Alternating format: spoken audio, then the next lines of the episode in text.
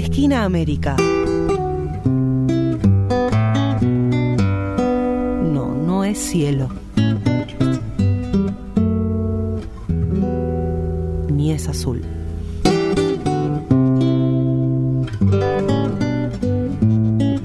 O inventamos o erramos. En los ranchos nací buscando los, buscando los colores nuestro americanos. Continuamos en Esquina América. Ahora llegó el turno de compartirles los fragmentos de las charlas, las exposiciones que dieron Matías Capeluto y el embajador Juan Valle Raleigh eh, en el marco del curso de capacitación docente Dilemas de América Latina, la integración regional en clave geográfica e histórica. Como les comentábamos en la apertura, este curso eh, estamos brindándolo, lo estamos, este, ya está cerrando, estamos en los momentos eh, cúlmines de este curso eh, que la verdad que fue muy interesante, un curso destinado a docentes de ciencias sociales, de escuelas medias y educación superior, en donde abordamos diferentes eh, perspectivas y planteos de América Latina, ¿no? Eh, para poder llevar a las, para que los docentes y las docentes puedan llevar a las aulas o puedan obtener herramientas para poder trabajar la temática de Latinoamérica desde una perspectiva regional en sus aulas, ¿no? En sentido, la verdad que el curso salió muy bien, muy interesante. Tenemos participantes de diferentes puntos del país, de diferentes provincias, de Santiago del Estero, de Tucumán, de Salta y también de otros países. O sea, nos acompañaron eh, estudiantes y colegas desde México, desde Colombia, de Brasil. La verdad que, fue muy interesante el espacio. Y en ese marco, como les decía recién, eh, compartimos una charla que fue abierta que se denominó CELAC, el futuro de la integración regional, que como les decía, participaron Matías Capeluto, quien es director ejecutivo de Casa Patria Grande, presidente Néstor Kirchner de la Secretaría General de Presidencia Argentina y el embajador Juan Valle Raleigh, que es subsecretario de Asuntos de América Latina de la Cancillería de nuestro país, además es coordinador nacional de la CELAC. Entonces, en ese sentido, ahora les vamos a estar compartiendo las palabras de Matías Capeluto, quien nos cuenta un poco la tarea de la Casa Patria Grande y también las perspectivas y los desafíos que se vienen en relación a la integración regional. Lo escuchamos. Lo que vamos a, conversar hoy o lo que les traigo son algunos eh,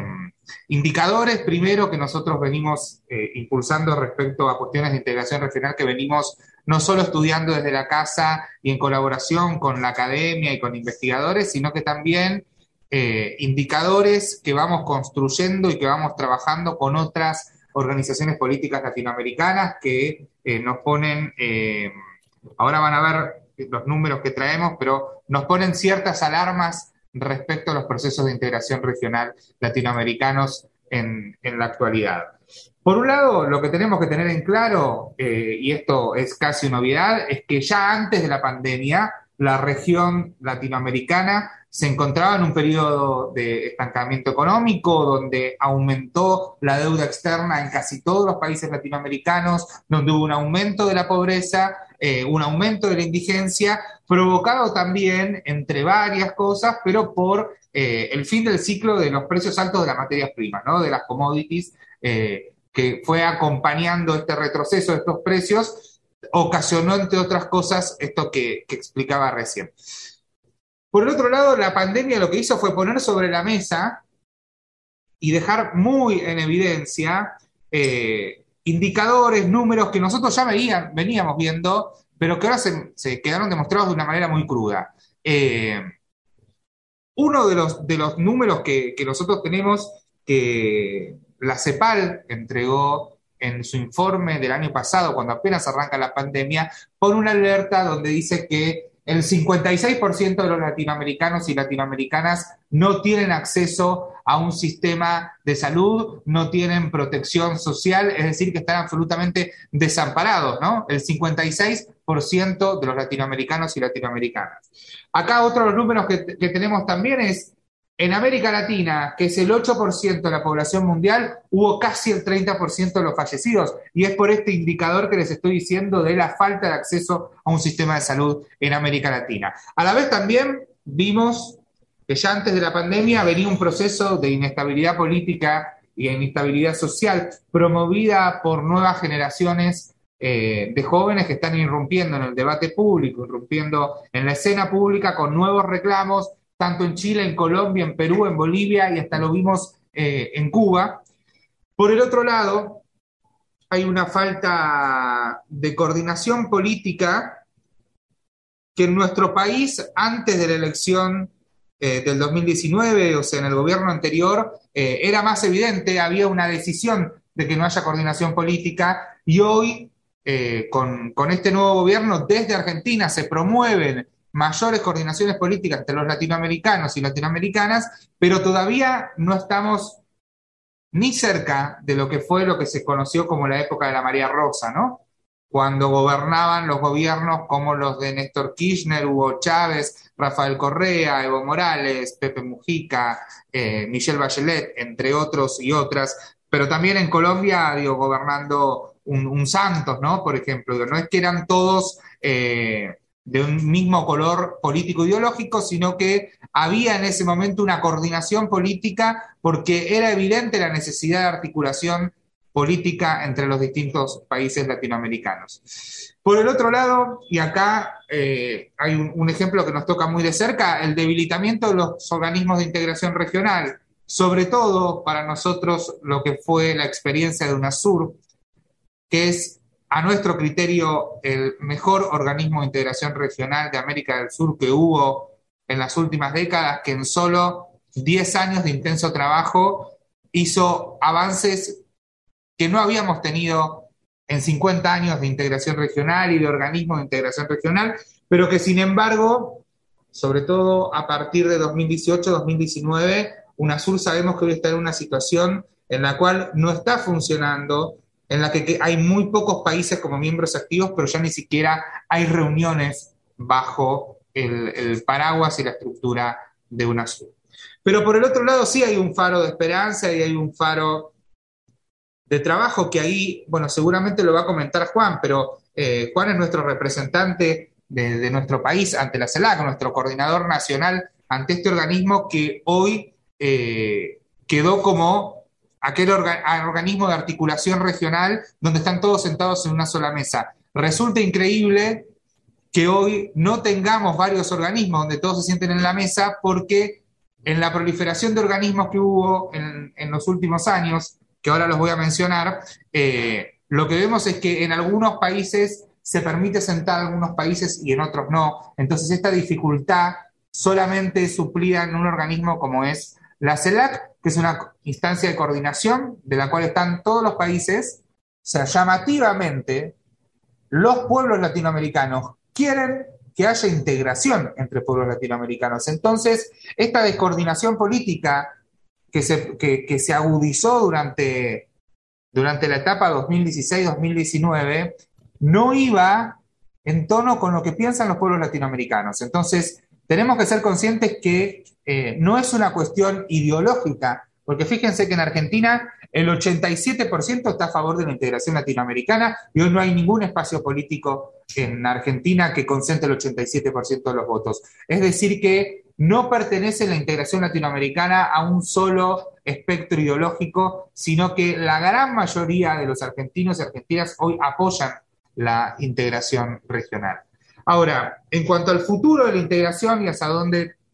eh, tenemos que ir, nosotros identificamos eh, algunas claves. Por un lado, hay que poder identificar cuáles son los intereses convergentes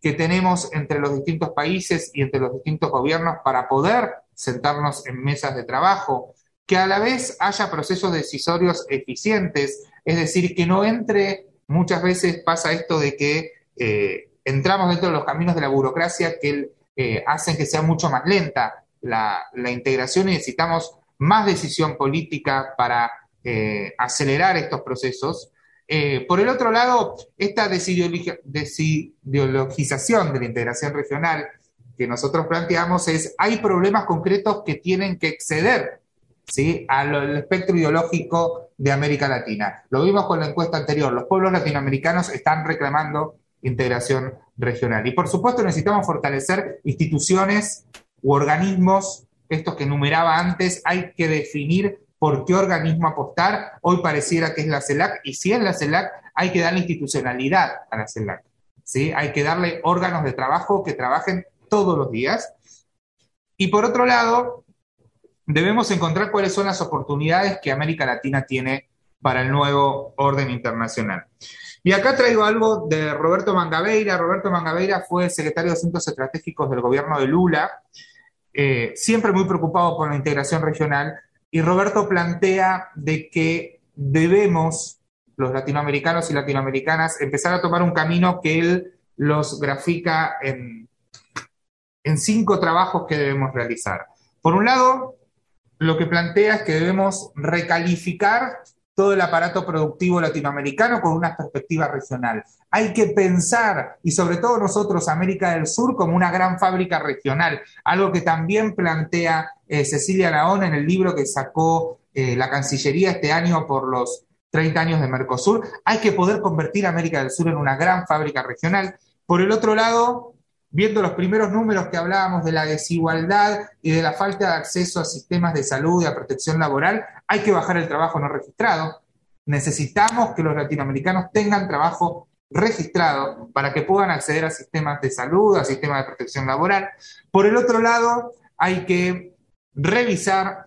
el sistema educativo latinoamericano, tendiendo a un sistema educativo analítico y empoderador de los latinoamericanos y latinoamericanas y que además eh, esté a la altura y al ritmo que hoy el nuevo orden internacional está imprimiendo a,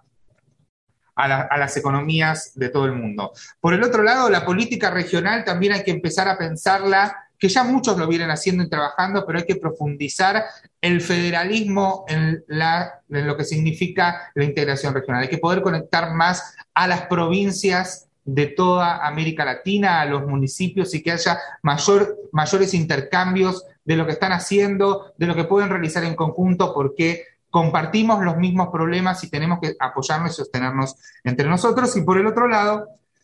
Roberto Mangabeira plantea eh, al Estado también como el, el, espacio en el cual hay que tener un trabajo que hoy está faltando y lo que él dice es hay que desarrollar una verdadera carrera estatal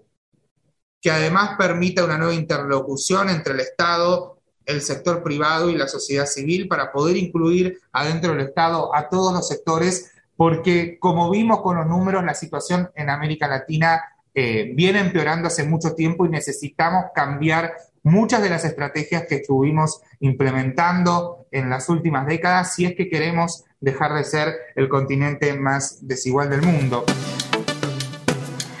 Ahora llegó el turno de escuchar al embajador Juan Valle Raleigh, que como les decíamos es subsecretario de Asuntos de América Latina del Ministerio de Relaciones Exteriores, Comercio Internacional y Culto, y además es el coordinador nacional de la CELAC, quien también nos va a compartir un poco eh, la tarea que viene desarrollando la CELAC, eh, lo que implicó e implica la presidencia pro tempore de México. Eh, como les habíamos dicho en la apertura, la Argentina en estos momentos está eh, en el marco de las negociaciones para que nuestro país sea el próximo, quien ocupe la presidencia pro tempore en el próximo periodo del 2022. Así que por eso me parece que es muy interesante poder escuchar las palabras del embajador, quien es un funcionario que está trabajando eh, en, este, en este organismo y nos va a contar de primera mano los desafíos y toda la tarea que tienen en estos momentos y por delante en la CELAC. Lo escuchamos. Yo creo que uno de los grandes problemas que tenemos en América Latina es eh, esta proliferación de mecanismos de integración regional o subregional o como se llamen. Eh, Matías nombró a, la enorme mayoría que hay, creo que hay más todavía, este, pero eso denota eh, alguna falla. O sea, puede haber interés, obviamente siempre hay interés particular, eh, sobre todo a nivel subregional, hay, hay preocupaciones comunes, hay temas que uno tiene que desarrollar con el vecino, pero cuando uno ve realmente la cantidad de parlamentos regionales que tenemos, la cantidad de organismos financieros regionales que tenemos, eh, la cantidad de, de, instituciones o de iniciativas de, integración regional, sean en lo, político o en lo económico, y de alguna manera cada vez que queremos avanzar hacia algo macro, hacia algo que nos involucra a todos, por alguna razón falla, eh, eso nos tiene que llevar a una reflexión. Y es si estamos haciendo las cosas bien por un lado, o si realmente eh, la situación, la coyuntura, nos permite seguir adelante en este tipo de iniciativas. Eh, han habido muchas iniciativas de, integración regional a nivel más amplio y pues de alguna manera o, se quedan enfrascados netamente en lo, en lo, comercial propiamente dicho, eh, o, digamos, por alguna razón no, no, llegan, no llegan a avanzar. Eh, yo creo que el gran proyecto de integración en el plano de América del Sur que tuvimos fue, sin duda, UNASUR. UNASUR llegó a tener consejos ministeriales de las principales áreas, eh, con agendas transversales, trabajando en temas como defensa, como finanzas, como infraestructura regional. Cuando uno habla de infraestructura regional, Siempre hablamos de infraestructura cuando nos referimos a nuestro país, que son aquellas obras que tienen que ver con, eh, digamos, con, acercar comunidades, con darle bienestar a la gente, con dar eh, viviendas, con, tener eh, puentes, accesos, con tener energía, agua. Bueno, a nivel Mercosur, a nivel, perdón, UNASUR, lo, lo, que se pensó y lo que empezó a trabajar, la enorme cartera que hubo de proyectos es realmente impresionante y hoy en día esos proyectos siguen vigentes y estamos tratando de rescatar gran parte de esa cartera de proyectos de lo que fue el, Consejo Sudamericano de Infraestructura en el Mercosur ampliado, que es el ámbito en el cual estamos trabajando también de manera, eh, de manera muy, muy comprometida desde Argentina. Eh, si bien para Argentina Mercosur es el proyecto de integración regional y el proyecto que nos vincula con el mundo, eh, Hoy el gran proyecto de integración a nivel político, a nivel macro, es sin duda la CELAC. ¿Por qué la CELAC? Eh, la CELAC tiene una particularidad y es que involucra a todas las regiones, a todas las subregiones de América Latina y el Caribe. Y, cuando hablamos de América Latina, eh, digamos, hablamos de América Latina y el Caribe y a veces nos olvidamos del Caribe. El Caribe es una subregión que tiene una particular importancia para, la Argentina eh, por diferentes razones. Eh, una de ellas es, por ejemplo, el, importante, estamos hablando de, muchos votos a nivel de Naciones Unidas, de muchos votos a nivel de, la OEA, estamos hablando de, países que, que muchos de ellos, en el caso de los países que obviamente tienen tal vez una tradición eh, institucional distinta a la que tenemos los latinoamericanos, pero que tenemos una, gran agenda en común que se fue desarrollando a lo largo de los años y que son, es un área de mucho, mucho interés para nosotros. Por eso, eh, esta posibilidad de tener eh, la CELAC, donde, donde conviven los países de América del Sur, los países de América este, Central, con los países del Caribe más México, es realmente eh, un ámbito que hoy eh, involucra 32 países, eh, tendría que ser 33, Brasil decidió en el, año 2020 dejar de participar, no se fue, pero no están participando, pero de todas maneras estamos trabajando con una agenda realmente muy importante y, es, es, el ámbito en el cual Argentina está haciendo una apuesta especial. Yo acá quiero rescatar el, el rol que tuvo México en, el 2020, inicio del 2020, cuando eh, toma la posta, eh, eh, asume la presidencia pro tempore de, la CELAC, con una agenda realmente muy importante, muy ambiciosa, 14, digamos, ejes de, digamos, de integración que abarcaban desde los más variados temas. En ese momento se pensó, para que ustedes tengan una estamos hablando obviamente de la prepandemia,